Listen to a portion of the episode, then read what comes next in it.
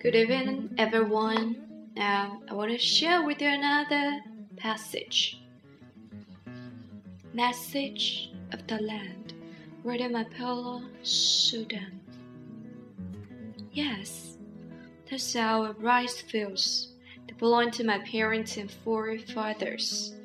Land is more than three centuries old. The only daughter in our family, and it was I who stayed with my parents till they died. My three brothers moved out to the wives' houses when they got married. My husband moved into our house as he stayed with us in Esarn. I was then 18 and he was 19. He gave me six children. Two died in infancy from sickness. The rest, two boys and two girls, went away as soon as we could afford to buy jeans for them. Our eldest son got a job as gardener in a rich man's home in Bangkok, but later employment agency sent him to foreign land to work. My other son so went far away.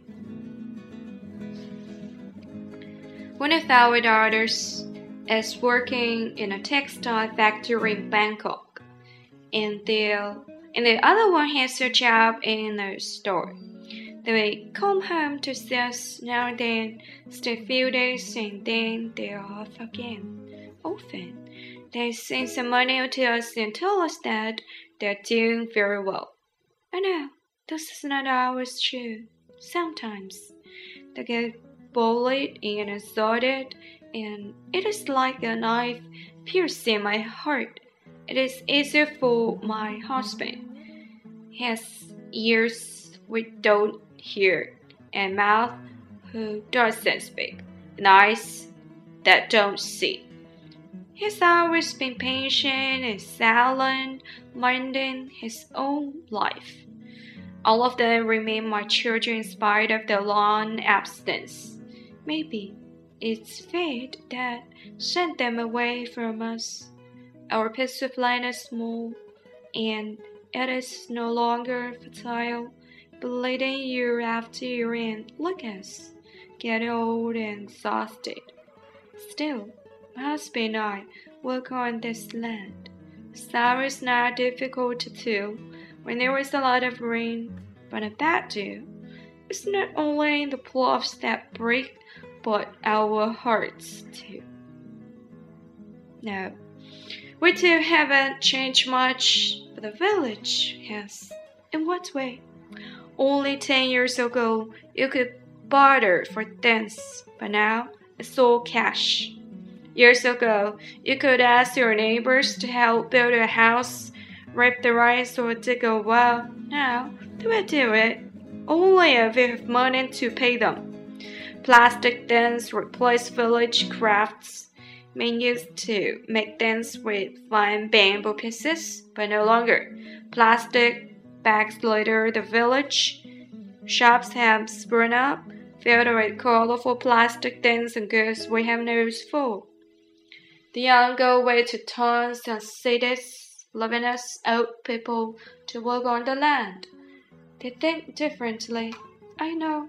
Saying that, old, uh, old-fashioned, all my life, I've never had to go to a hairdresser or paint my lips or nails those rough fingers and toes for working the mud for of our rice fields, not for looking pretty. Now, young girls put on jeans and look like boys, and they don't think it is fashion. They, they think it is fashionable. Why? They're willing to sell the big or water buffalo just to be able to buy a pair of jeans. In my day, if I were to put on a pair of trousers, just like they do, tightening could strike me. I know times have changed, certain things should not change. We should offer food to the monkeys every day, go to the temple regularly. Young people tend to love this dance to old people now, and that's a shame. What? Only the other day I heard a boy shout and scream at his mother. If that kind of thing had happened when I was young, oh, the whole village would have condemned such a great, ungrateful son, and his father would surely have given him a good beating. Me, I wouldn't change. Couldn't change even if I wanted to. Am I happy or happy? This question has never occurred to me.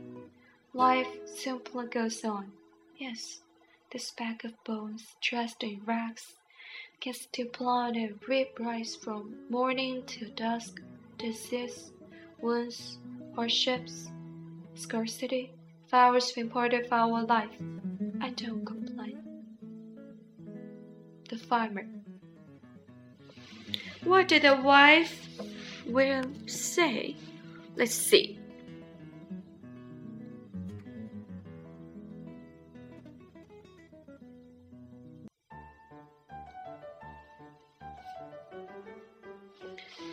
My wife is wrong. Mice to see, to see more than they should. My ears to hear, hear more than is good for me.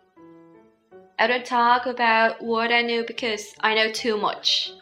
I know, for example, greed, anger, or lust are the root of all evils. I am at a peace with the land and the conditions of my life but I feel great pity for my wife. I've been forcing silence upon her all these years, yet she's not once complained of anything. I wanted to have a lot of children and grandchildren around me, but now cities and foreign lands have attracted my children away, and it seems that none of them will ever come back to live here again. To whom Shall I give this rice fields when I die? Hundreds of years this strip of land has belonged to our family. I know every inch of it. My children grew up on it, catching frogs and mud crabs and gathering flowers. Still, the land cannot tie them down or call them back. When each of them has a pair of wings of like birds on the wind. Fortunately, my wife is still with me, and both of us sisters join when he overtime. Sickness comes and goes, and we get back on our feet again. I never want to leave this land. It's nice to feel that weight up as my fingers stick into the soil, planting rice to my wife, saying, sighing, "Oh, man." If I die first, I shall become a cloud to protect you from the sun. It's good to smell the scent of ripening rice in November. The soft cool breeze moves the sheaves, which ripple and shimmer like waves of gold. Yes, I love this land, and I love one of my children comes back one day to live and gives me grandchildren so that I can pass on the land's secret messages to them. Thank you for listening. It's really a very wonderful one. Don't you think so? Goodbye, everyone. Thank you for listening.